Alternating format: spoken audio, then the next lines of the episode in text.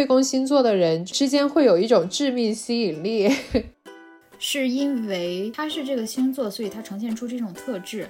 还是他呈现出这种特质，你才觉得哦，那他和这个星座所说的对上了。他可以看到你十年的大运，就是每十年你的运势的起伏，这是一个必然成型的事情。我们为什么要问上天，还管上天的旨意吗？脑容量比较大的人，他的前额叶比较发达，可能他的自控能力比较强，或者某些人可能智商比较高，比较正直的人肯定某清目正。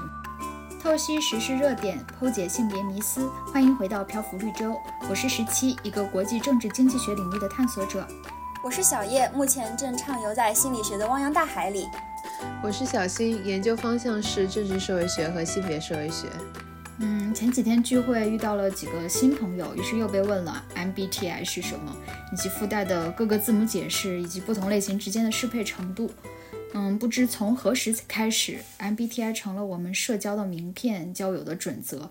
但仔细想想，从十几年前的星座、血型、手相，到现在 MBTI 阵营九宫格、性格色彩，我们对于测试的热衷以及对于自我的探索，似乎从未停止，只不过更加多元丰富。几乎每年，各大平台都会推出对应的测试，如音乐软件的“你的音乐人格”。每隔一段时间，总有几个心理测试会风靡微博、朋友圈等社交媒体。简单的有输入名字就可以得知自己是由什么组成的；复杂的有夹杂一定科学性的职业测试，如盖洛普才干测试。为什么我们总是热衷于做测试？为什么测试的结果可以成为我们交友入职的准则？今天我们来聊一聊那些围绕在我们身边有趣的测试。首先问一下大家，喜不喜欢做测试啊？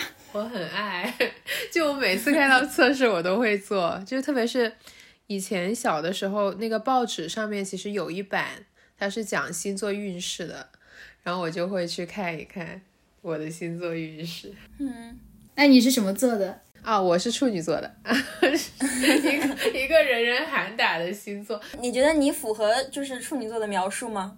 其实我觉得很不符合，就特别是他会说处女座很注重细节，然后有洁癖，就这一点我是完全不符合。对，但是处女座作为土象星座，它是比较踏实肯干，嗯，能够比较脚踏实地的去做一件事情，我觉得这个点还是挺符合的。但踏实肯干不是一个很普世的品质吗？就是感觉十个人里面八个都可以说自己踏实肯干。但是我当时可能高中的时候，你会感觉不同同学的学习风格有点不同。我感觉我是属于特别踏实的那一种类型。嗯，哦，那几项星座都分别是什么呀？哎，这个我倒知道，有那个火象，对不对？然后风象，呃，然后水象，还有土象，对吧？对。处女座的有什么特质？处女座比较让人讨厌的地方就是特别较真，不容易开玩笑，嗯，就比较严肃吧。然后据说还会有完美主义，然后很喜欢挑别人的刺。那小燕你是什么星座？我是天秤座，嗯，分享星座。对，这是我唯一知道的了。像天秤座的话，我有一个很深的印象，就是很爱纠结，嗯，选择恐惧症。这个我是的。其实我我是这样子，就是。如果说我心里有一个偏好的话，我都不用想其他选项的，我一点也不纠结，我啪的就决定好了。但是如果说在我心里有两个差不多的，我就要纠结很久。其实天秤还有一个特点，就是很非常注重公平。就我有另外一个朋友是天秤座，然后他就给我感觉是，比如说我们一起去吃饭。最后剩下两块排骨，就是一定是要你一块我一块的这样。对，我觉得他单纯就是顾虑你吧。我承认我是这样的，但是我觉得我的别的朋友也是这样的，虽然他们不是天秤座的。嗯，对，我觉得大部分人都是这样的。对啊，大家不就都分掉了吗？我跟你说一个天秤座。就是我经历过的一个特别神的事情。嗯，我高中的时候，我的下铺啊，对星座很有研究。他说他能够通过一个人的长相判断这个人是什么星座的啊。他是是面相学，他不是星座学。对啊，这是面相学吧？不是，他说就是某一个星座的，然后呢，长得甚至都会特别相似，就是他给人透露出来的那种情绪吧，或者他那个面容的令人的感觉。然后他特别神的是。他有一天说，我们的语文老师一定是一个天秤座。我说为什么？他说就是看起来就很优柔寡断，而且他一看就是那种天秤座的长相。后来我们就千方百计的打听到了他的生日，果然是天秤座，我当时真的大开眼界。就是什么叫天秤座的长相啊？总体来说，就是一个比较平的瓜子脸的那种，又稍微有一点点棱角。嗯，对，因为与此同时，班上一个同学，然后他也是那个做的，他长得和那个语文老师真的非常非常像，我当时就信了，我笑死了。就是给人的感觉也一模一样，就不只是脸长得像，而是他们那个脸，就是给人的一种情绪的传达，还有日常的那种感觉是同一种感觉。那诗琪，你是什么星座的？我是射手，嗯，然后我对于射手的了解，好像大部分都说一些什么爱自由啊、爱冒险啊这种。嗯，对。但是我感觉我的性格中也有非常的追求稳定、保守的一面。然后后来是听说，好像还根据什么上升星座和月亮星座表现有所不同导致的。对，但我接触最多的就是关于射手座的东西，就经常会说什么渣男渣女，就是射手座。我我我就觉得这个很离谱，因为我自认为我对于感情还是比较专一保守的。他其实是这样的，就是为什么射手会被说很渣，是因为据说他是会喜欢不喜欢自己的人。哦，其实换句话来说的话。射手座喜欢一个人，他会主动去追。但是呢，如果是别人来追他的，就是就算这个人可能是他的理想型，嗯，他可能就会觉得索然无味。我作为一个射手座，完全不是这样。看非典型射手出现了。但是其实土火水风它不是截然对立的。就比如说射手。它是火中风，它是火象星座中同时具有风象星座特质的这样一个星座。风象星座特质是什么？其实自由就是风象星座的特质啊。那个像火象星座的特质其实是热情，就是非常外放。嗯，像白羊和狮子都是呃比较外放、比较强势的这样子的星座。嗯，像天蝎，它其实是水中火，就是它是一个水象星座，但是它带有火象星座的特质。嗯，然后还有分成固定星座和变动星座，变动星座它就会更加追求变化，就像射手、处女、双鱼，然后还有双子。然后水象星座就会比较温柔多情，就是像双鱼、嗯，水瓶和天蝎。然后其实我感觉就是，除非是那种。专门研究星座的大师也好，或者是感兴趣的人也好，其实大部分人十二星座里面，他可能比较熟悉的可能就两三个星座。因为就像我的话，其实我比较熟的是，呃，双鱼座和射手，我会懂一点点。对，当时我看星座的时候，我高中的时候。我身边有三个很好的朋友，都是双鱼的，所以我每次就是看一下处女的时候，我也会去看一下双鱼，顺便帮朋友研究一下。对，不是有这样子的说法吗？就同一个象限里面的星座，然后呢更容易相处，或者是呃哪个星座和哪个星座就更容易相处。像我知道，比如说白羊和射手，就说是很搭，会经常成为很好的朋友。对。哦，对对对，是这样的。其实处女和金牛据说也是一个非常搭的搭配。其实还有一种说法叫做对宫星座，处女和双鱼是对宫星座，然后射手是和双子。对宫星座的人之间会有一种致命吸引力，它大概是有这样子的意思存在，意思就是说会成为情侣。它就是那个心的位置是一百八十度的一个对宫，但是它不是一个对抗的意思，它不是水和火的这个意思，而是既有共通又有不同，嗯，大概是可以互补的这样一个意思。哦，但确实是我感觉每一个星座都有一个它最独特的、有别于其他星座的特质。嗯嗯，像你刚才说的金牛，对他的印象可能就是特别喜欢钱，然后特别爱存钱这种。哦。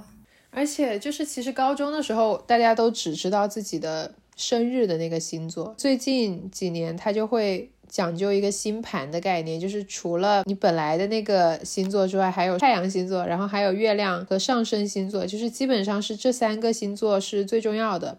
然后有一种说法是，你三十岁之前是看太阳星座，三十岁之后是要看你的上升星座的。哇塞，这一整个体系非常的 复杂，非常的完整。对，就比如我的太阳是处女，然后但是我的上升是狮子。所以我的星盘是一个土火配置，所以就是有的时候，就我感觉我自己做事挺扎实的，但是可能有的人会觉得我的性格会比较强势，嗯，就是是一个上升，就是一个外在的那个表现。嗯，哎，十七，你的上升星座是什么？我的上升是水瓶，我的月亮是双鱼。哦，你月亮是双鱼，那还挺像的，确实挺像的。这有什么讲究吗？我会觉得土火水风会代表人的某一种气质。刚才你说的那个同学那个例子，我觉得是有点合理的。就比如说小叶，小叶，我觉得他应该不是一个土和风的搭配，我觉得小叶可能是风和火的搭配。然后十七是那个火和水的搭配，我觉得挺合理的。我发现我的星盘里面有三个摩羯，两个处女。对，他会看你的整体的群星星盘。说到这个，又可以浅浅说一下，就是我不是特别懂，但是除了刚才那三颗星星之外，比如说像金星，它就会是掌管是否注重外表之类的。然后像金星天秤的话，可能就会比较注重打扮。然后像火星，它代表是一种性吸引力。火星天蝎的话，就会性的能量比较足。它其实是不同的星，它会有一个不同的对应的意思。我全是摩羯，全是摩羯。对，我是群星，处女特别多。有的时候我会觉得有点准，就是比如说巨蟹，人生中遇到的就是比较照顾我的，包括我妈。善于持家的，其实多少有点巨蟹的特质的，嗯，所以我有的时候我会觉得星座有一部分是准的。巨蟹的特点不就是顾家吗？对，巨蟹的特点就是顾家，然后，然后我确实就是初中帮我叠被子的女生 就是巨蟹，怎么还叠被子？我的天呐！对，所以有的时候我会觉得星座有点像。我很想谈论就是。是因为他是这个星座，所以他呈现出这种特质，还是因为他呈现出这种特质，你才觉得哦，那他和这个星座所说的对上了，那么这个星座很准。对，他应该是对上了。嗯，是的，因为你想，就是如果真的要按星座去分类每一个人的话，那世界上每一个星座都是数以十亿计的人，就只有十二种人。对啊，是的，所以如如果你真的去就是把这个。数据库扩大到，比如说七八亿人的话，你会发现他们的差异好大哦。但是如果你不是只看这一个太阳星座，实际上如果你看每一颗星星的落位的话，它其实是有可能几百种搭配的。对，如果是有几百种搭配的话，你不会觉得说什么样的性格都能解释得回来吗？对，是的。但说实话，我还是觉得每一个人就像每一片叶子，它的这个脉络都是不同的。不管多少种搭配，都解释不清楚人的这个性格的。对，是的，嗯，是的。让我们拥抱人的不同吧。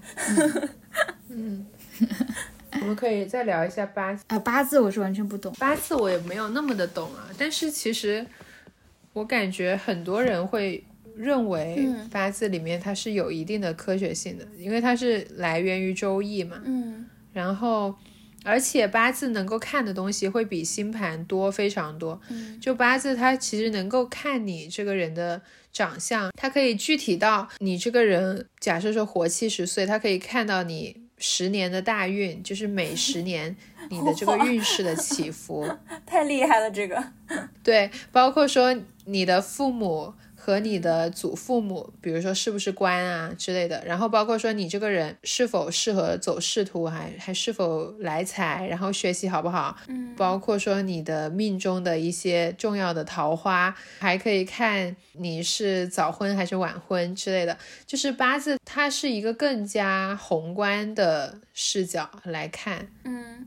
嗯，那你有去测过八字吗？我自己没测过，但是我爸拿我的八字去给师傅测过。然后你觉得师傅说的准吗？嗯，我觉得很多事情还没有验证，但是他有一些点会说的不准。嗯，就是比如说桃花，嗯，会跟我对不上，因为我不是很了解八字啊。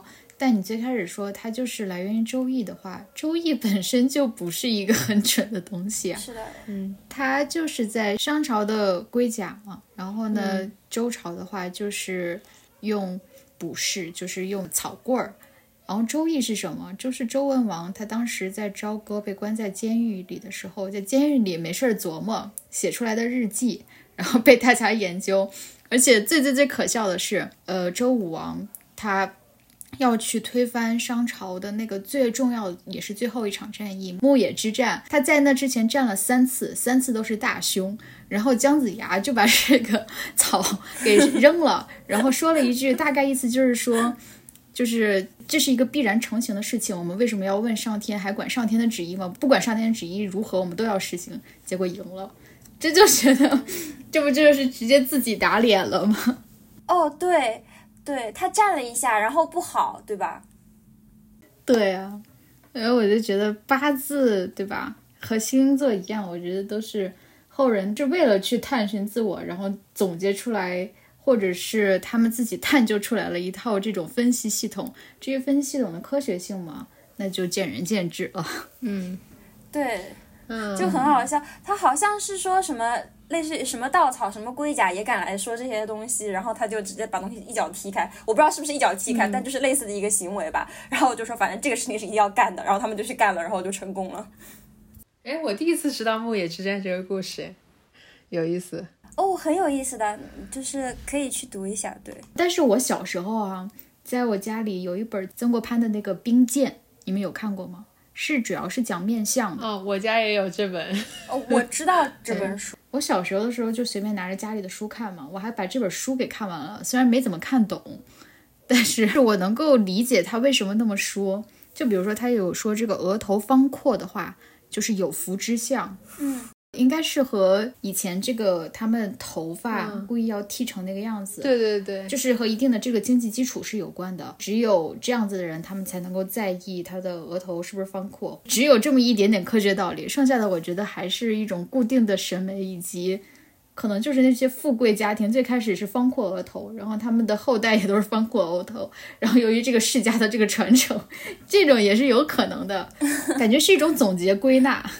这是面相学啊，我不懂啊，嗯，对，其实面相学它没有什么科学可言，但是可能也是古人的一些经验总结吧。因为你想，其实大脑它是不是突出，可能跟脑容量是有关系的。那脑容量比较大的人，他的前额叶比较发达，可能他的自控能力比较强，或者 呃某些人可能智商比较高，这是有可能的，因为前额叶是管执行的嘛，这个是有可能的。但我感觉那就是一种总结归纳，而不是像八字这种是一个推理。对，总结归纳的话，它有可能是对的呀，对吧？对，他比如说告诉你什么面相的人，还有什么谋轻目正，那肯定是如果是比较正直的人，肯定谋轻目正。如果他心虚或者是做了什么亏心事，他可能眼神就躲躲闪闪。所以我觉得依据他去做一些。判断的话，可能是有一定的实用性的。对，人生智慧嘛。对，所以有时候讲一些面相学，我还是有一点相信的。但是八字的话，就经常会让我觉得可能就是胡抽了一下。嗯。对，其实你要说到相由心生的话，我是稍微有一点点相信这个的。不是说长什么样，他的命运就是怎么样，而是说人的长相是会随着呃一个人的经历发生变化的。比如说一个人他的生活条件很优越，然后生活中也没有什么苦难，那他呈现出来当然是一种很饱满的精神状态。长相你也能感觉到，就是一种养尊处优的状态。然后可能他的心态也比较年轻，然后。呃，心态也比较的天真，那你就能看出来，其实某种意义上是，如果说他这个人生活很苦的，一天到晚都要想事情，然后你就整天皱眉啊，面部下垂啊，你能够从他的一些表情啊、表情纹当中观察出来一些东西的。然后你如果把这东西总结起来，变成一门，比如说面相学，它确实有可能在某种程度上说中的。嗯，所以我觉得这个曾国藩的这个兵谏，某种程度上和那个 FBI 教你学什么面部表情有异曲同工之妙。是的，哎，面部微表情这个应该是有科学道理支撑的吧？比如说你想事情的时候，你的眼珠往哪边转是不一样的。对，你是回忆还是编造一个东西？对，是的，它是有有根据的，而且你想，你一个人如果长期做一类的表情，它会在你的脸上，在你的这些肌肉啊，然后表皮上面留下痕迹的。嗯，但我觉得这个很宽泛，因为我就是看过那本什么 FBI 教你学表情之后，我再去看一些相关的这个理论的时候，发现它里面有一个就是说，你如果是向左上方看的话，是回想。右上方看的话是撒谎嘛？不是有这么一个论断。嗯，但是我后来发现，他说是左上方的话偏向于你是在什么思考，这个非常宽泛笼统的一个概念。嗯，然后呢，右上方它也不是说编造。对，是的。所以其实很难去界定它到底是就是回回想啊，还是在撒谎，它只是有一个很笼统的。对，其实我觉得它更多的也像是一种经验总结，就是相对来说，因为人类的表情嘛，大体上来说，全人类还是比较相似，特别是一些比较主要的情绪，比如说快乐啊、愤怒啊、厌恶啊什么这些。确实是有研究说，呃，所有的人类他们在有这些比较主要的情绪的时候做的表情都是差不多的，所以你可以从他的这个表情上去推断一些他现在可能处在什么样的状态。但这种推断就像十七讲的一样，是很笼统的，它不能够精确到说你现在就在想什么东西，那是做不到的。对，但是我们可以感知情绪。对，我不知道你们有没有做过，就是一般进一些。咨询的那个大厂的话，那像四大咨询的话，都是要做事先的一个线上的那测试，那个测试里面就会有表情题，就看你能不能识别一个人的表情到底是开心、愤怒，还是惊讶，还是恐惧那些的。对，就一共大概有十六七种。这是很容易识别的，还是有难度的？呃，有几个你可能会混淆，比如说恐惧和惊讶，对，甚至有的只是这个。就是你口的张开程度的大小，然后再加上一些，比如说眉毛更压眼啊，或者是稍微抬起来，有一些很细微的表情。然后这些公司让做这些测试，是你有可能是要准确识别出对方的情绪来进行下一步的谈判，所以这是很有必要的。对，职场上嘛，你肯定会需要一些察言观色的，对吧？嗯嗯，所以说可能大家看看冰剑，看看 FBI，对于你职场上的谈判，可能也有一些好处。是的，是的，但是也不要太过于依赖，因为它也不是百分百准确的，只是提供一个大概的方向。对，当个休闲。其实还有一个就是很经典的是说，如果你发现这个人双手抱胸，嗯，就说明他对你是很有防备的一个状态。是的，是的。但如果他跟你讲话的时候，他的脚尖是对着你的，就说明他注意力在你身上。嗯。对，不过我看到的版本是说，他如果脚尖是朝着你的话，可能是对你更没有防备。嗯，人比如说翘个二郎腿的时候，他的脚尖朝向的方向是他更没有防备的方向，把别人挡在另外一边的那个姿势，可能是说他的那一边的人是比较有防备心理的。嗯，对，但也很难讲啦，就是，嗯，是的，我我看到的就更笼统一些。就我也听说过，就是如果是双手抱胸的话，肯定是防备，但就是进一步的话，就是说这个其实是一种。就是想要营造一个自我空间，嗯，或者是他也没有拒绝，他只是，嗯，就是偏向于有一个小的自我空间，嗯，类似于给自己一个小的安全感，就是他非常的笼统，你不能够说他产生了某种情绪，对，真的很笼统，嗯，只能说他是在试图拉开距离，仅此而已。对，呃，你们有听过那个特别著名的，就是看两个领导人握手，嗯，如果谁在哪一边的话，就是比较强势。一边会认为就是比较敞开，就是比较敞开胸怀的那一方是比较强势的一方。嗯，对，因为它会占据比较多的空间。嗯，所以这些还算比较科学的。你知道还有一个就是当时和星座一样流行的就是血型测试，你们有听说过吗？但是我不知道是对应的是什么。我觉得这个可能也和日本文化传入中国有点关系，因为我最开始听到就是在一个动画片里，名字就叫血型君。呃，对，那个很可爱，很火哦。是的，有 A B A B O 四种血型，像 A 的话就是代表这个人很认真，B 的话就是我行我素，A B 的话就是天马行空，嗯，O 的是热情大方，我笑死了。所以你看这个很好笑，就是你会发现我们测八字，然后测星座，然后测血型，可能会给出不同的结果。对。对，这好像还是一个社会学家提出的，但是呢，完全没有科学道理。它可能也是一种总结归纳，但无法去验证。大部分人还是认为这个是不科学的。那当时就很流行啊，如果你是什么血型的话，可能大家就能够 成为朋友，类似于这种。嗯，是的，有时候还是信则有，不信则无。嗯，信了，你可能就开始进入自证预言了。举个例子，因为我是天秤座的嘛，我会觉得那我就要把这个想法存在我的脑子里，然后我的行为也往这个描述上面去靠。嗯，对，然后就变成自证预言了。嗯，像以前的话，就是星座血型，大家还是觉得就是。玄学啊，或者不靠谱居多。但最近的话，像 MBTI，很多人觉得它是一个比较科学的测试，而且甚至有很多公司要求员工在入职前要必须要做一下，然后来判断是不是适合这个岗位。你们有做过 MBTI 吗？有。你们当时做 MBTI 是为什么做呀？没有为什么，我是凡是遇到很火的测试，我都会先去做一下。其实我觉得 MBTI 相对于前面说到那些，我是觉得它是有一定的参考价值的。然后我其实很爱做这个，就每当发现我最近的做事的状态发生改变的时候，我都会去测一下 MBTI。所以我是从 ENTP 然后变成 INTP，然后最近变成了 INTJ 这样子。我觉得它的这几个维度是挺有参考价值的吧。嗯，比如说内外向，或者是。就是规划还是拖延，我觉得是在我自己的就是为人处事，还有就是做事情的整体风格上，我觉得是有对应的变化的。其实，嗯，那你是有意的去培养这个变化吗？因为我好像听你说过，你是有意把自己的 P 培养成了 J。对一变成 I，这是我这是我无意的，这是但是 P 变成 J 是我故意的，是的。嗯，这个就很难讲，到底是你把自己培养成了这个样子呢，还是你在做了多次懂得选择什么选项，会让你导致 J 的这个结果呢？嗯，对，是的，就是当你对 MBTI 了解越来越多的时候，你就很明确的知道它每一个选项，它想考你的是哪一哪一项，就有可能是做题家的那个 心理出来了，导致自己做成了 J，也是有可能的。对，因为它是自测型测验嘛，所以它就要求你对自己一定要诚实，就是你一定要按照你自己最近的情况来作答，而不是说我想要自己成为什么样的人，我就做什么样的选项。但有的时候它也是无意识的，比如说它这个倾向，我忘记了它左右是有三个还是有五个程度，但其实你大概知道你自己是哪一个方向，但是有的时候你可能嗯。会程度会选高一点，或者程度会选低一点，可能这个也会影响你的结果。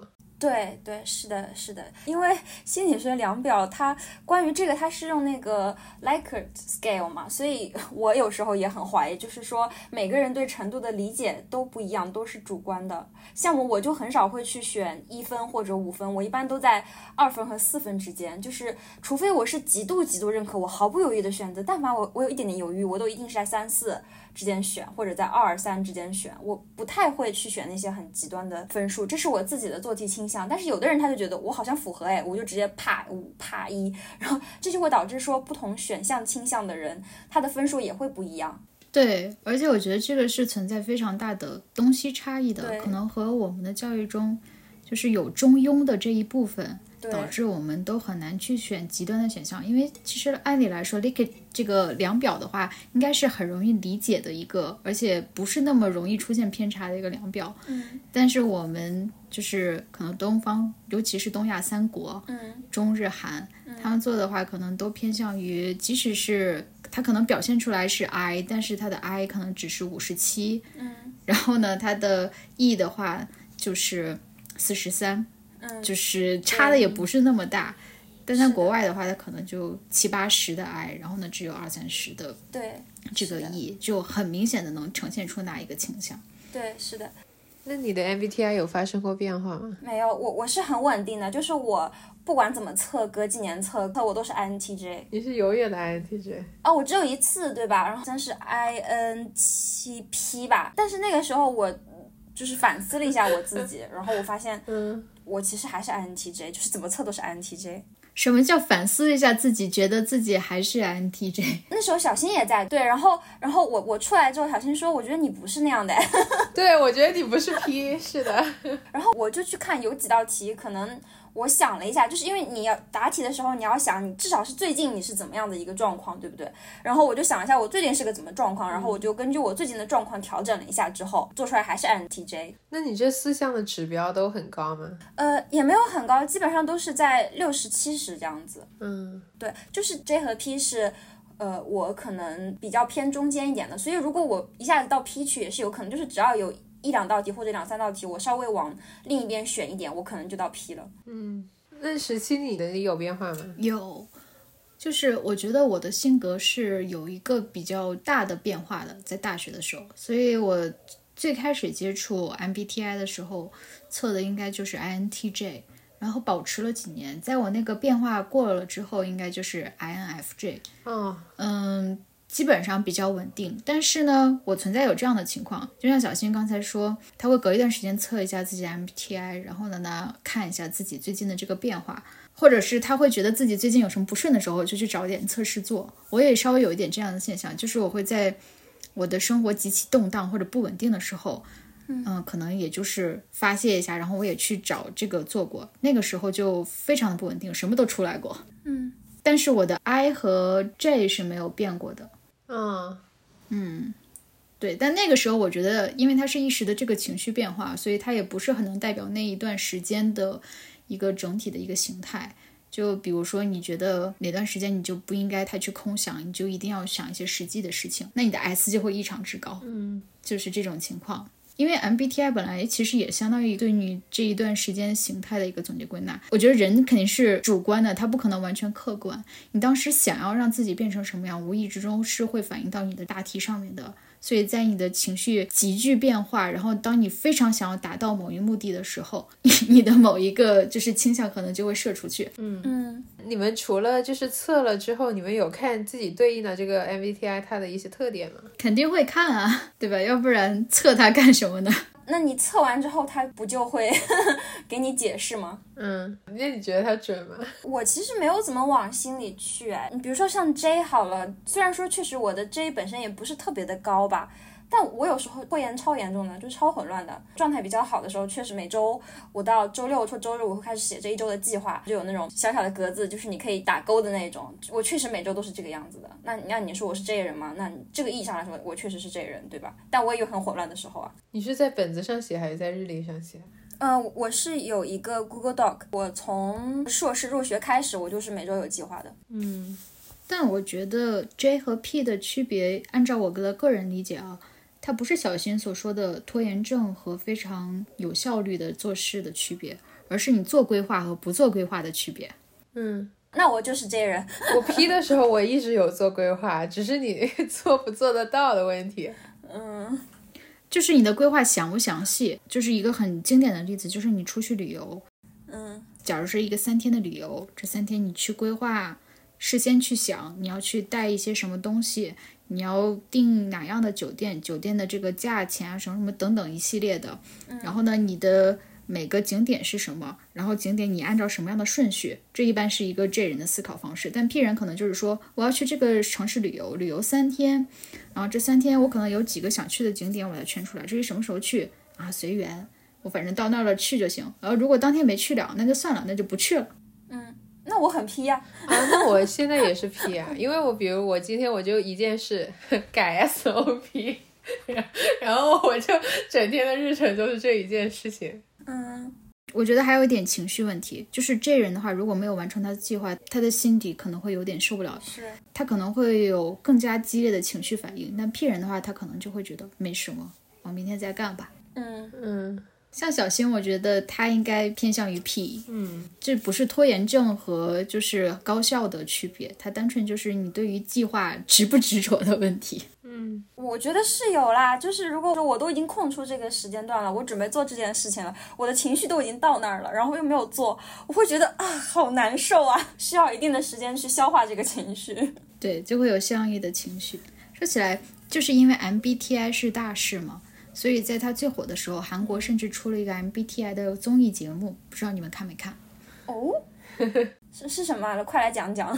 他就是把这十六型人格的人，把他们放到一个房子里面，嗯，根据不同的类型，然后 I 人一一个房间，E 人一个房间。第二天的话就是 S 人有一个房间，N 人一个房间，然后看他们怎么去聊天互动。以及他们讨论的事情，我印象很深的，就像我刚才说的 J 和 P，嗯，对，就是 J 人一个屋子，P 人一个屋子，给他们一下午的时间，让他们想干嘛就干嘛。P 人的话就是啊，那就躺着，一会儿谁去想干个什么，他们就干个什么。但 J 人的话，他们就做起了规划，比如说这一段时间我们先玩一个桌游，接下来到了几点我们要一起做饭，然后做完饭之后这段时间吃饭、打扫什么类似于这样的一个事情，然后其中。因为好像是锅坏了，还是一个什么突发情况，一个 J 比较高的一个人，他甚至就是有了心脏不适，特别不舒服的感觉，他就甚至去吃了一次药，这么夸张？他就是可能比较夸张。我觉得节目可能有意的去选取一些特别极端的个体，是吧？对对对。然后呢，还有就是分为 S 和 N 的话，你们就可以看到 S 人的那个烦恼都是非常具体的。N 的烦恼的话，都是比较，也不能叫它空，但是就是比较大、比较宽泛的。举个例子的话，S 的话就是比如说，呃，我今年做的这个视频一直不能到一百万播放量，我就很烦恼这件事情。N 的话可能会说，哎，我发现，嗯，就是我没有办对法对没有办法对陌陌生人敞开心扉，所以我经常会有孤独感。嗯，非常不一样的这种 烦恼。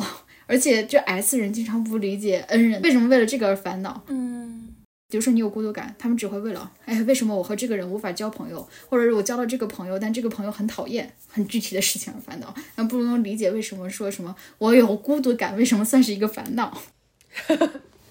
对，就是类似于这样的。所以这个综艺还蛮有意思的，就是这种大型人类观察的综艺，我一般都挺感兴趣的，也很符合就是所谓的 INFJ 的 这个特质。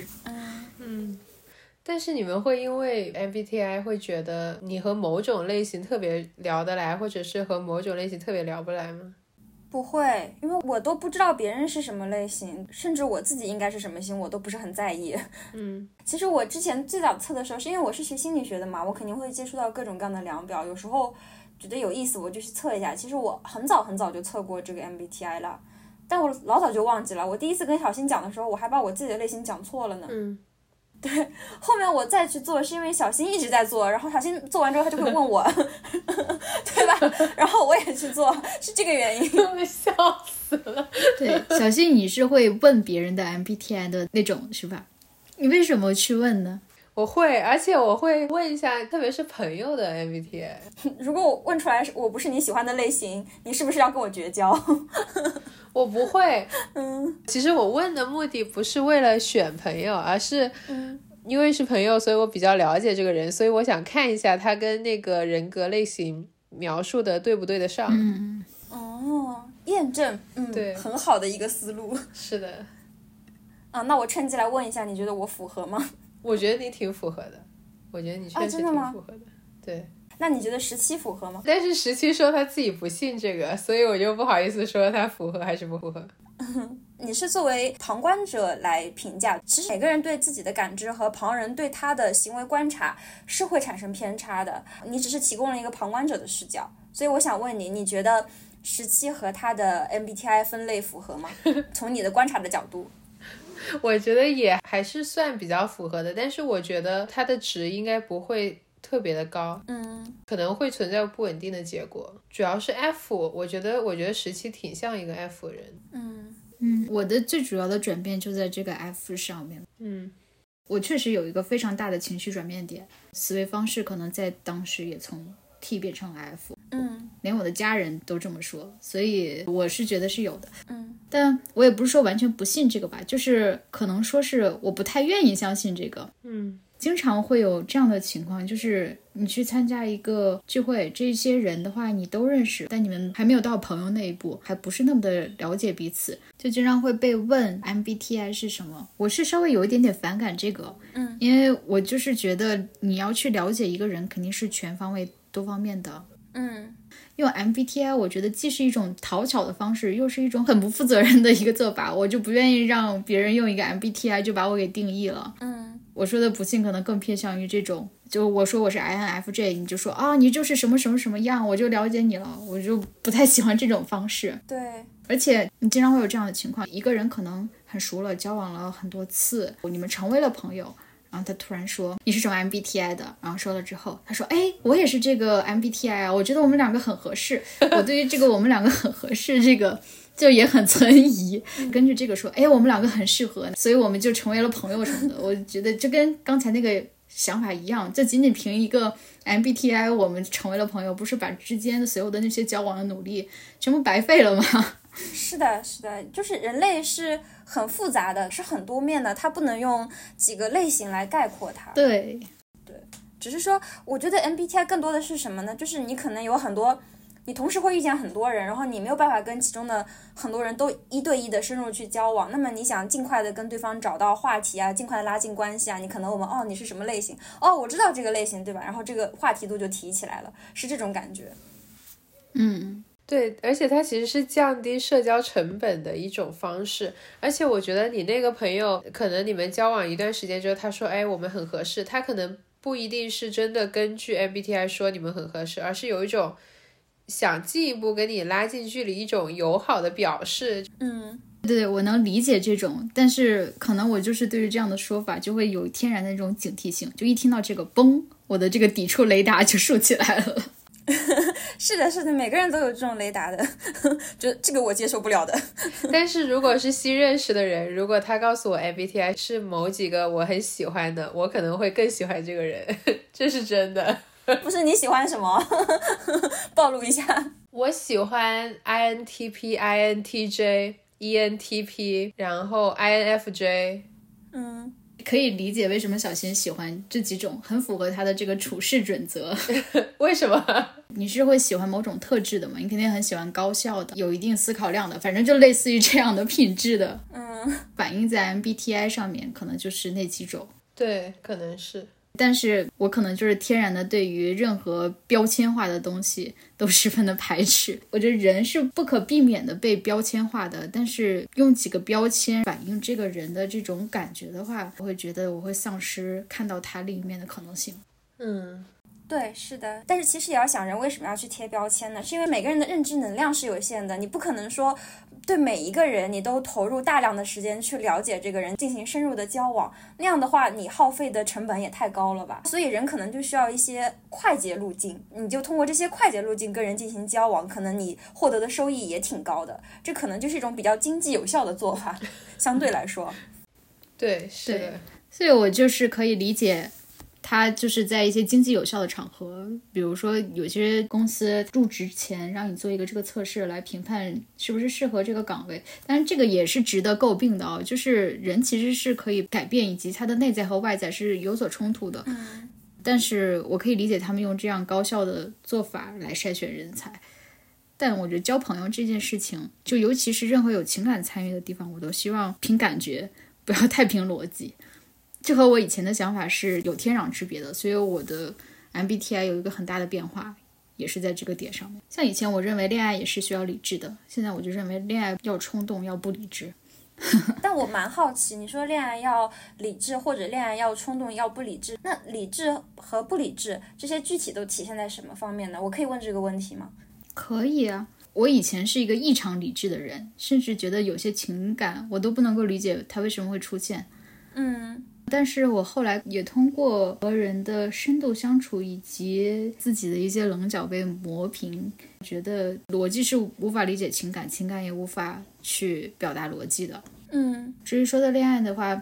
以前会有一些类似于标准，嗯，会去审慎的评判这样一个人值不值得我喜欢。出现了一点点好感的这种火苗，我就会想，我对这样一个人产生了好感的情绪，我会想和他进一步的发展感情吗？就是我是因为哪个方面去对他发展感情？嗯，好详细的分析。对了，我就平时喜欢胡思乱想，现在我就觉得，如果对一个人有好感的话，我就和他深度接触，什么也不想。就我有。见到一个测试说，如果是两个陌生人一起喝咖啡，然后他们互相问对方三十六个问题，就会爱上这个陌生人。好神奇！也 有可能三十六个问题答完之后，你更恨对方了呢？发现对方完全不是你喜欢的样子。我觉得我们可以就是选一些问题，我们一起来做一下，体会一下他到底是问的是哪一方面的问题。好，OK。第一个问题是。你想成名吗？以及想要以什么样的方式成名？我想成名啊，但是可能也也不是很夸张的。比如说，我以前还挺想成为编剧的，我可能就想拍出一版很好的作品，这样子。类似言情主题的，还是还是什么类型的作品？什么主题的作品？这个倒是没有仔细的想过，应该不是言情吧？因为我也不写言情，所以嗯，但是你写耽美。什么鬼？什么鬼？逐渐进入犯法的领域。我和小叶有些相似，就我从小到大的一个梦想就是当作家，所以我理想的一个成名方式有点类似于崔健《假行僧》里面唱的那个：“我要人们都知道我，但不知道我是谁，以我的书去出名。”而这个书的话，可能就是一个虚构的小说。和我本人的这个经历啊什么的没有任何的关系。你现在还想做文学创作吗？也想做，你呢？我想啊，其实我比较想是我的博士论文，它在这个小领域有很大影响，然后从而成名。我会比较想要这样。为什么不 dream big 一点，赢得什么诺贝尔奖之类的呢？我觉得博士论文它可能至少要等二三十年，它才有可能获得什么大奖。嗯，其实我觉得在一个小领域里面成为一个必读文献就已经是一个很大的目标了。嗯。哎，但你知道，就是我我也想过这样的方式，但我有点害怕的一个点在于，你只要提出任何一个学说，他就一定有反对意见。嗯，我对这个其实是有一点难受的，就我的学说遭到了大量质疑和反对。但我觉得这是就是在学术界非常正常吧，我也可以正确去面对它。但是以这种方式出名，我会觉得受到的这种攻击以及其中的一些对立，会是指数级别的。所以，我对于这种成名方式，就会觉得它不如我刚才所说的那种写一个虚构小说成名更理想。我倒是还好哎，其实我不会觉得这种是攻击。假设说代入一下霍克希尔德，他提出这个情感劳动嘛，嗯，但是后面有很多人可能是误读了他的。一开始的意图，或者是拓展了它的含义，他也会写反驳文章。比如说，情感劳动这个概念，它只能用于拿工资的领域，它不可以拓展到一些私人的领域之类的。但很多人都在用私人领域啊。对啊，对啊。其实它是有两个概念，一个是 emotional labor，一个是 emotion work。然后 emotion work 用私人领域的嘛。但是我自己代入一下他的角色，我会觉得无论是正确的解读还是错误的解读，我都觉得挺好的。对，就是我感觉是这样的，就是在社会学领域的话，第一个就是你要有作品，你要斗士一样的维护你自己的理论；第二个就是你要活得长，把你所有对手都熬死，那你就成为这个领域里唯一的神。对，我觉得反而最不好的情况是你呕心沥血写了博士论文，结果十年后看它还是只有几十个引用，那我愿意被骂，我愿意被 cite 两千多，我我然后被骂，我无所谓的。不是，如果你被骂了的话，你就不可能被 cite 那么多呀。我觉得被骂更多的不是骂，而是有争议。但是有争议，别人也要引用你的论文啊。对，是 criticize。那我们下一个问题是：如果你能活到九十岁，并且保持三十岁的心智或者身体，你会选择保持哪一种？呃，我想选三十岁的身体。嗯。但是九十岁的心智难道不是一件好事情吗？心智应该是很智慧的呀，它不光是脑力劳动，对吧？我也觉得，因为我会觉得说，我是一个很强调独立自主的人，我希望我能够靠我自己，而不是说我吃个饭都要人喂。嗯，所以我会希望我至少保有行动能力吧，不想成为别人的负担，也不想完全依赖在别人身上。但是如果是三十岁的身体和九十岁的老年痴呆呢？那也不行。那也不行，那很要命。这个时候你选身体还是选一个正常运作的大脑？我觉得说，如果你整天都躺在床上，你生命质量是那样，你大脑保持三十岁，它的意义是什么？成为霍金吗？你你应该也没有像霍金那么聪明吧？我会选三十岁的头脑啊，因为你这个时候你还是有创作能力的，你可以口述一点东西。嗯，其实我觉得有的时候我们会把创作的门槛抬得太高。嗯，比如说像写秋园的那个奶奶已经八十多了吧，她其实也就是写的是她自己人生的一些回忆录，然后因为结合一些时代大背景嘛，嗯，她的文笔肯定是有的，但是我会觉得创作的门槛不要把它想象的太高或者说的太高，其实很多个人的故事也是有讲述的意义。对，是的，而且我觉得。这些个人的故事，不管它的文学性高或者低，放到很多年之后，它就会成为珍贵的史料。有时候，你看我们作为普通人处在这个世界当中，如果我们每天写写日记，记录记录自己周边和世界上发生的大事，搞不好三百年之后，这也是很好的史料。对，是的，一手是的。那我的话。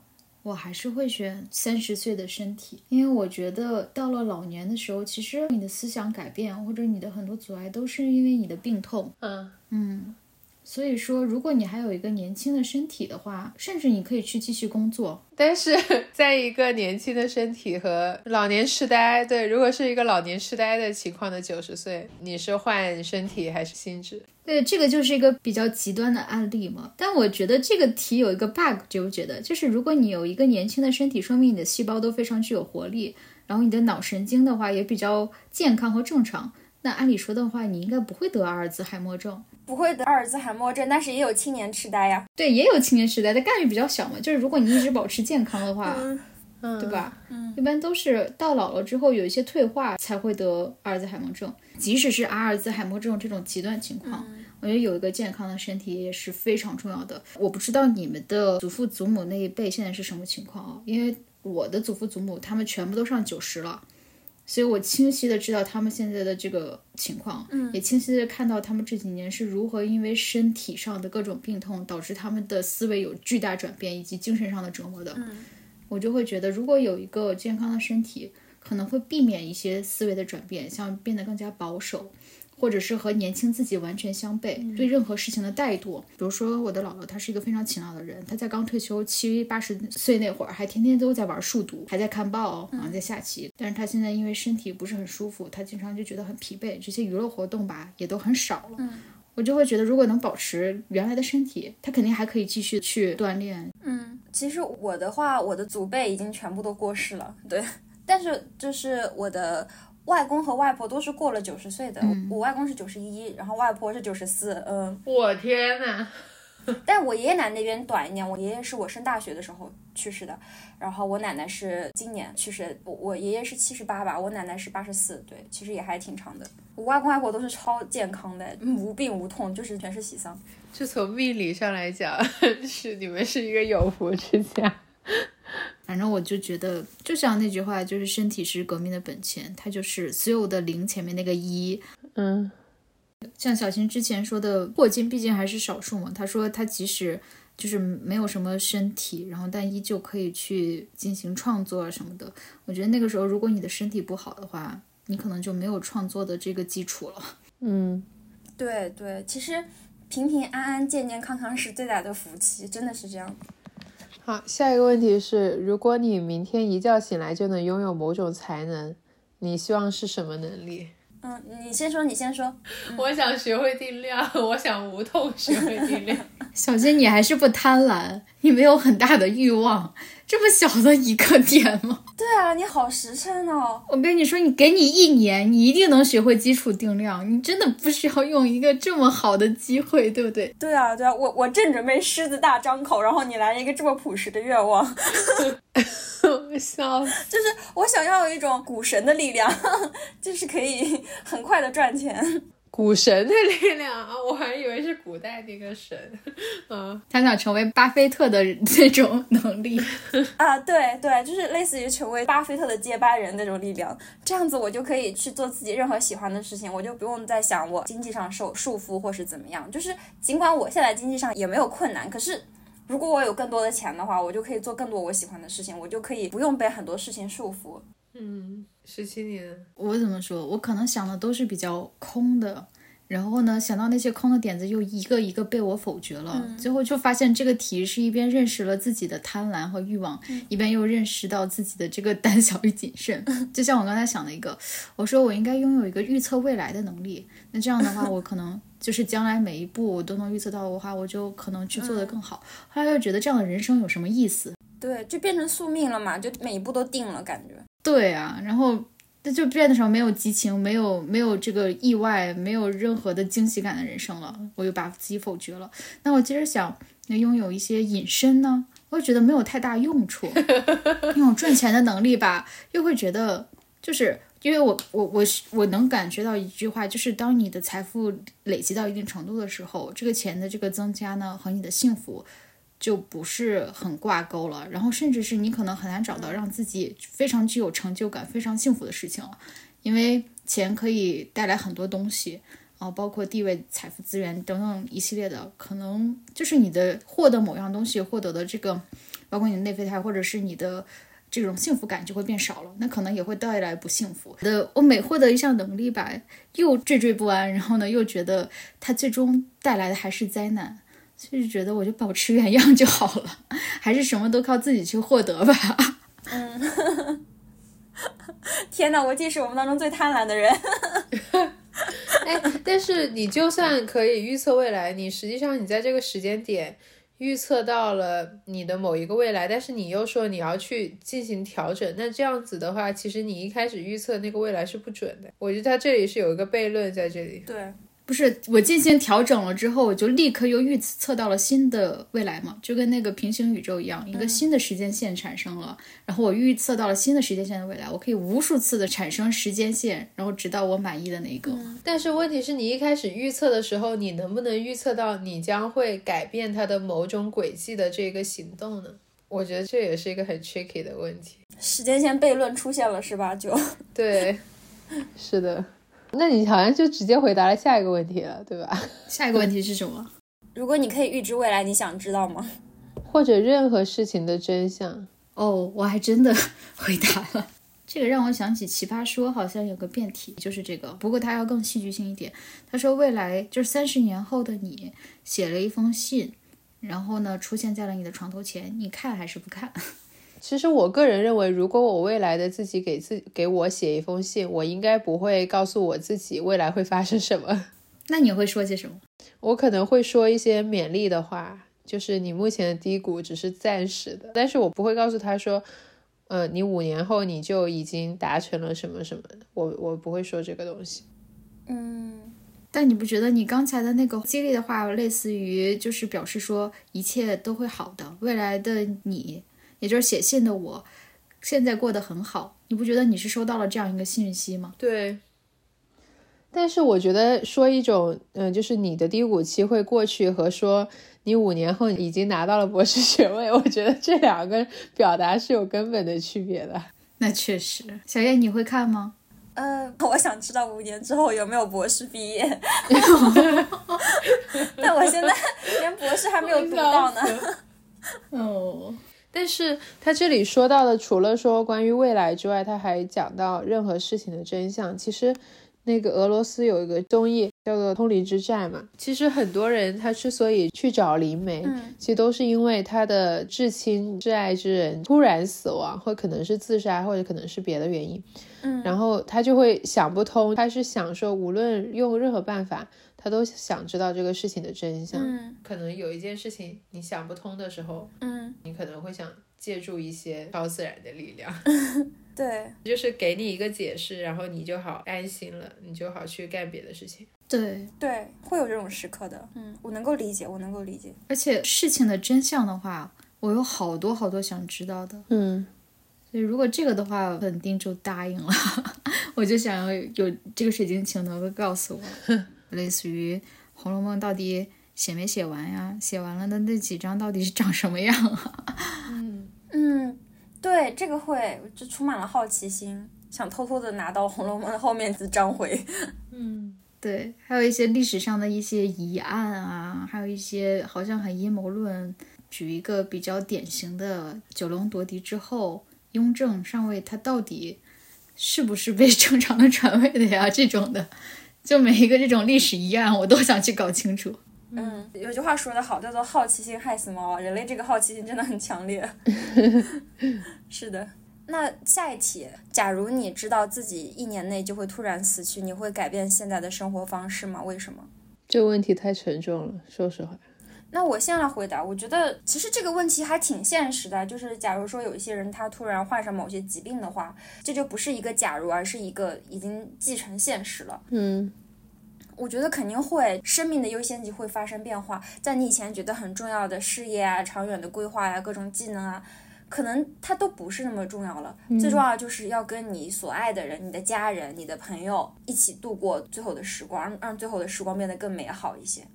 然后把一些未完结的心愿，呃，完结了。如果可以的话，好好的跟这个世界去做一个告别。嗯，我在刚才又想了很多，就 你的脑中瞬息万变，我笑死了。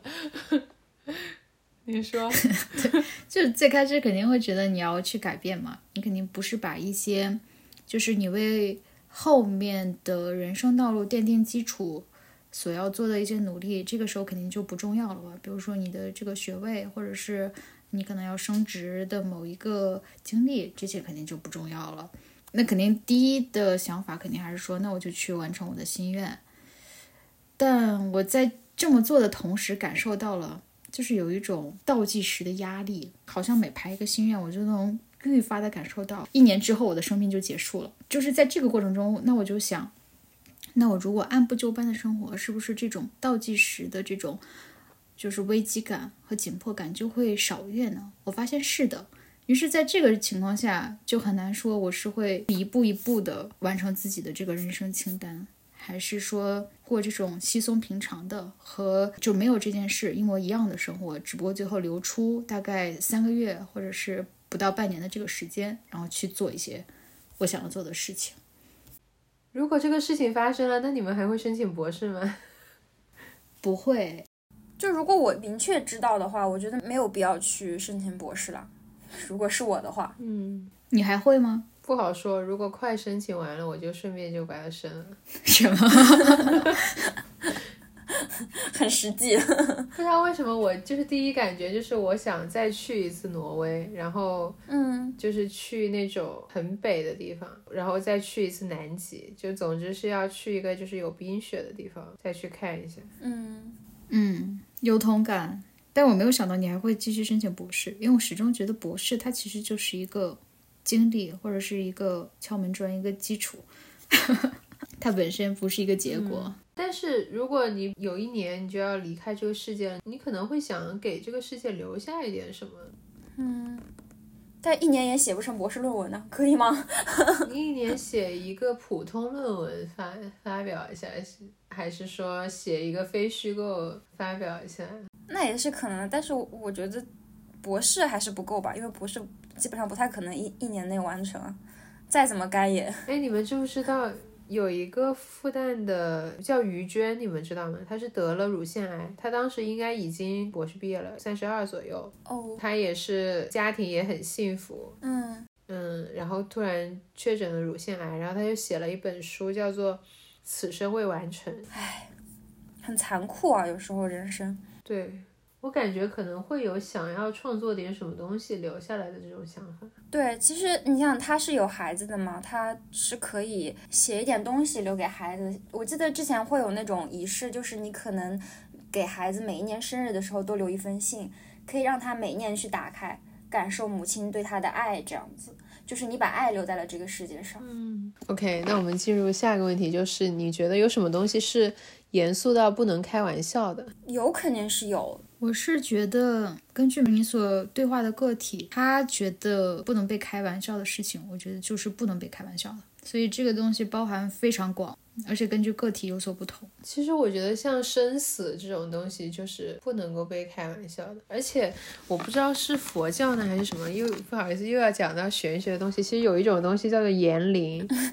就是有一些人讲话讲了之后发生的可能性就会变大，它不是说一个玄学的概率就会变大这个意思，而是有的人意志很坚定，我觉得他是有一种意志的力量在这里，说我一定要怎么怎么样，或者说我诅咒你怎么怎么样的话，诅咒，OK，就是可能要么如果是他的人力能够达到的，他就会去努力做到这件事情，要么就是。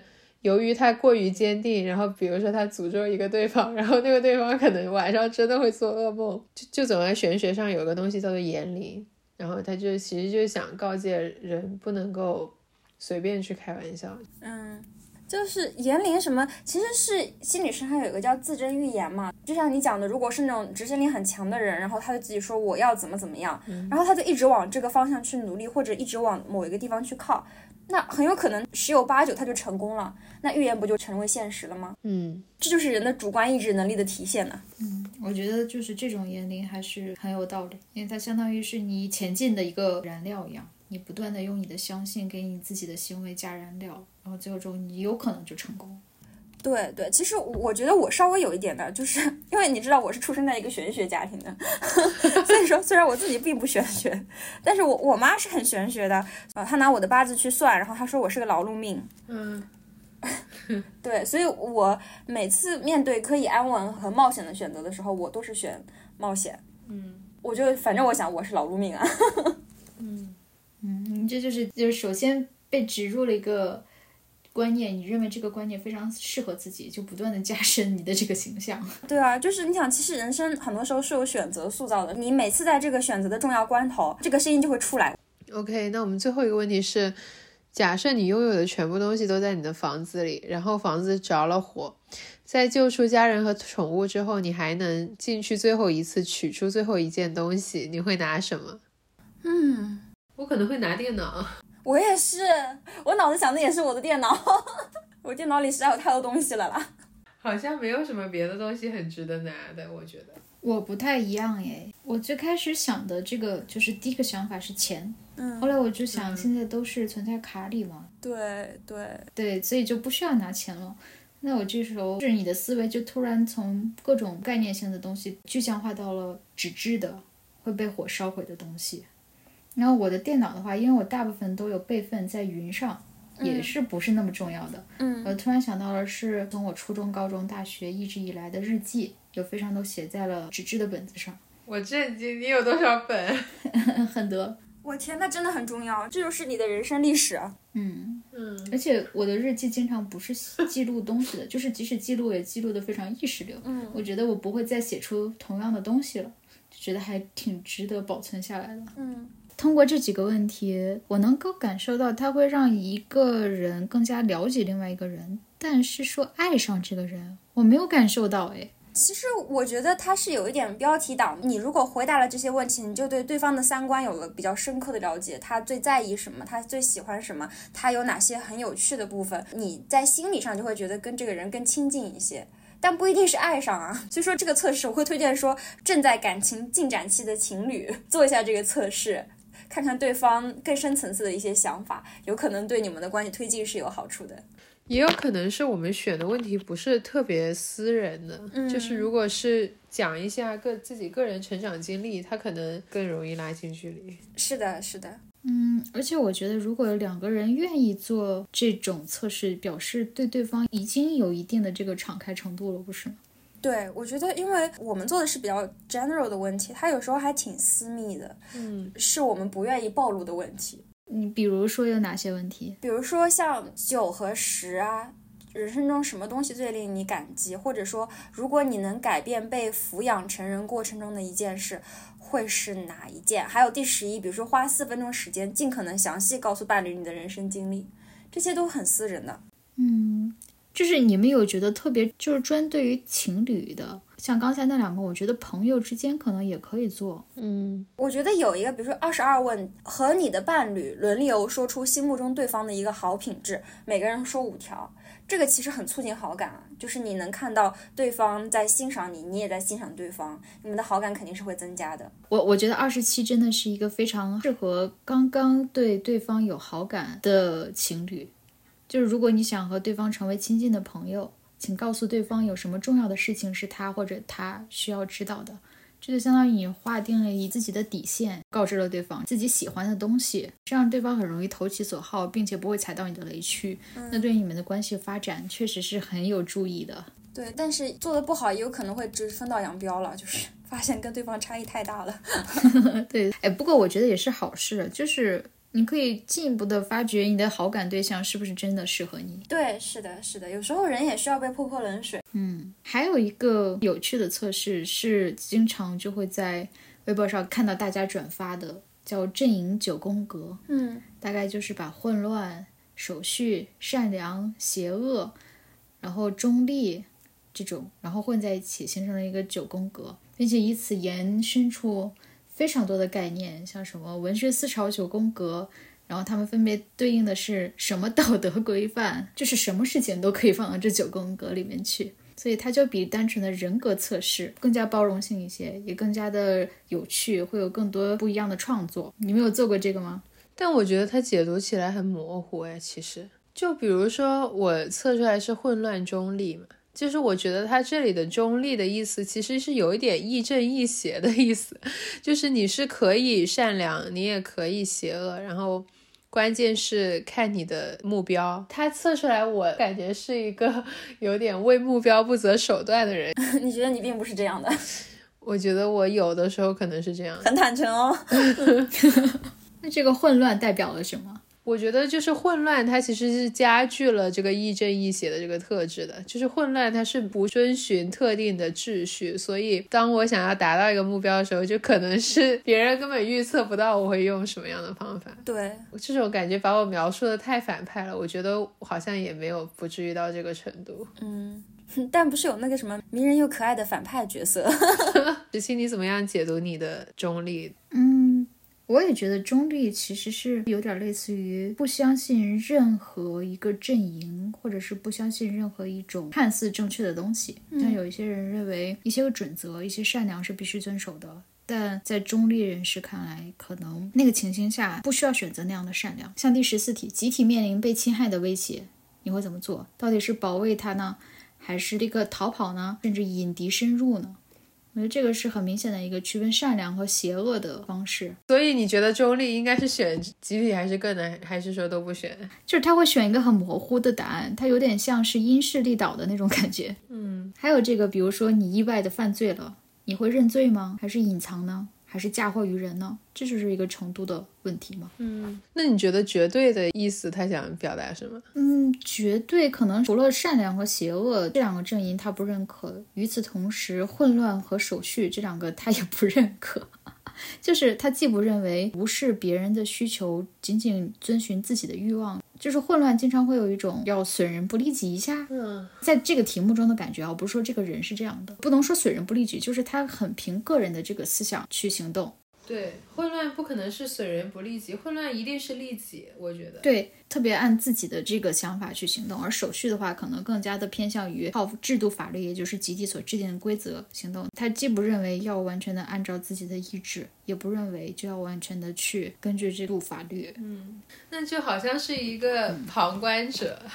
对，就是有很多的绝对中立就会被认为是一个。NPC 或者是一个无关紧要的人，我觉得这和他们没有表现出一个自己绝对的立场也是有关的。对，因为就是像法也有恶法嘛，恶法非法的，所以我觉得有些东西不是说它是规章制度我就一定要遵守的。比如说你在纳粹德国时期，你要遵守纳粹德国的法律吗？我觉得不行，我的良心是我的至高标准。那我们讲讲我们三个人中最善良的人，来小叶的。我觉得并不是这样，但他测出来是这样。但我刚刚测了一次，我现在就变成中立善良了。我觉得哪个选项都不是我。就比如说第一题，长辈在家族中公开反对你，我觉得哪个都不是我，我就不 care 了。但我也不会去诽谤他们呀。就是我的处理方法，大家应该也也能发现了，就是直接就开始辩论了。我也有这样的，但是你必须得选一个选项。嗯，那。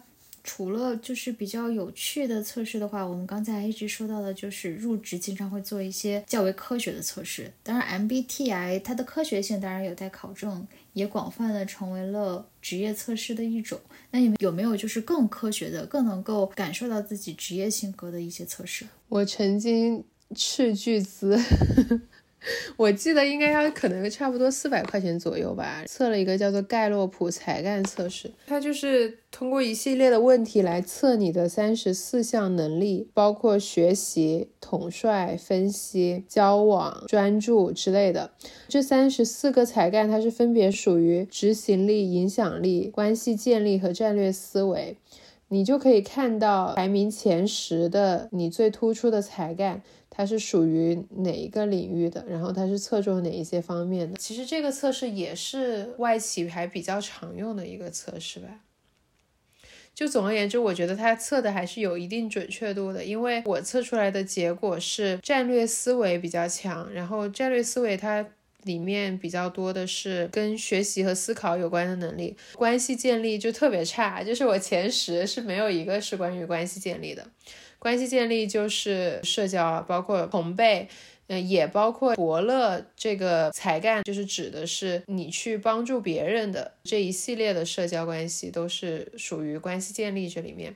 影响力的话，有一点像是领导力，但是他不是那种专横的领导，我感觉是有一些柔性的发挥影响力的这种感觉，还是有一定的参考价值吧。那对比 MBTI 呢？对比 MBTI，我觉得这两个是完全不一样的测试。MBTI 它看的是一个人的性格，但是这个看的是一个人的能力。我我感觉是两块完全不一样的东西。就是你测完之后，他会告诉你前十的是你比较擅长的，然后十一到十五呢。是你有机会把它提升到很擅长的这样子一个部分。它其实整个体系是有一点复杂的，因为你做这个测试的同时，它其实是有一本书，就还挺厚的，就是它会详细说明每一个才干它发挥的场景。所以它其实也衍生了一个职业，就是盖洛普才干分析师，有点像心理咨询师一样，就是你拿着你这个测试结果，你去请他给你分析你的综合能力。那其实感觉还蛮就是科学有体系的，但是我最贵的见过的分析高达四千块，真的真的很贵。那是不是只要自己看了这本书，然后去研究一下这个理论，就可以省下四千块钱？我觉得看一个人的这个报告的关键不只是看书，而且他要能够看过很多人的报告。他知道你和其他人相比，你的才干的分布的优势和劣势在哪里？我觉得这一点可能是比较重要的。然后包括说你的能力和各种类型职业的适配度之类的，哦，会非常具体。嗯，那他不仅要了解这个个体，还要了解各种职业。对，所以一般是 HR 转行干这个会比较好。哦，那感觉是这样的。还有类似的吗？其实我觉得不是类似的，但是也挺有意思的一个问卷，而且对我们的生活可能有一定。程度上的帮助，就是应对方式量表。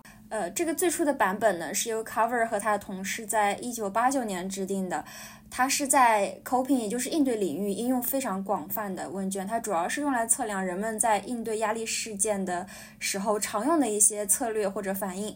有一些是比较适应的，比如说尝试正面的解决问题，呃，做一些规划或者寻求感情支持。有一些是不太适应的，比如说持续的逃避啊，然后酗酒啊，来不去想这个问题。最初的版本呢就比较长，有六十题。然后九七年呢，他们又制定了一个比较简易的二十八题的版本。通常来说，大家在应对呃事件或者应对压力的时候是有三个策略。第一个是以问题为中心的策略，这个是比较适应的，就可以帮助你去解决这个问题。那问题没有的话，压力当然也就不存在了。第二个是情感为中心的策略，就是说呃在。出现压力的时候，人可能会有很多的情绪反应。那如果你一直处在一种很焦虑或者很难受的状态里面，你也很难正常的去应对这个问题，对吧？所以有些人就会向朋友啊、家人啊寻求情感帮助，这那这个就比较适应。但也有一些人可能就持续的否定啊，或者说用一些比如说反刍思维啊，这种就不是很适应，不太有利于情感的这种舒缓，也不太利于问题的解决。最不适应的呢，可能就是逃避型的策略了，就是你持续的不去面对这个问题，但是这个问题又一直在那里，你的压力水平又一直很高。它就是非常的不好，大家其实可以去测一下这个问卷，看看大家偏向于什么样的解决问题的方式。如果说大家发现自己的应对策略可能不是那么适应性的话，可能要有意识的去调整一下自己的策略，以使自己能够在生活当中呢更好的去解决这些问题。啊，我自己其实是翻译了一个问卷性的版本，但是呢没有经过中国样本的验证，也没有像平常问卷翻译那种 translate back translate 这种。标准的汉化过程，所以只能拿来给大家做个参考。嗯，对，我们会在文案当中附上链接，如果感兴趣，大家可以去测一下哦。嗯，我觉得大家都可以去尝试一下。就今天我们提到的这些测试，有一些就是科学性不那么强，但趣味性很强的，或者是有一些社交目的性很强的，或者是就是比较科学的这种，能够为大家的。呃，包括你应对问题的方式和你的这个职业选择有很强的指导性的，我觉得大家都可以去稍微的做一做或者了解一下。我觉得我们最开始做测试的话，就是想要进一步、探索自我。但是呢，在做测试的过程中，这种量表对于我们来说肯定会存在一定的误差，以及我们主观上导致的一些偏误。那么，在做了这些测试，对于这些结果以及理论有了一定了解之后，也许大家还可以去看看这些测试所附带的理论，因为如果一个测试出来的话，基本上都是在心理学或者是这个领域是有一定的理论或者是专注的。然后大家去更加了解理论的话，是有利于对于这个测试更加了解，同时也对于自我更加了解的。那么再反过来，你再去看这个测试的时候，也许就会有一种高维对于低维的理解了。所以大家可以去尝试我们的这些测试，同时的话，也希望大家也认识到测试背后的理论和我们运用测试的目的。啊今天就到这里，谢谢大家的收听，谢谢大家的收听，欢迎大家来稿探讨你对测试的想法，以及你在生活中如何运用测试。如果有有趣的测试想分享给我们的，也可以给我们写邮件哦。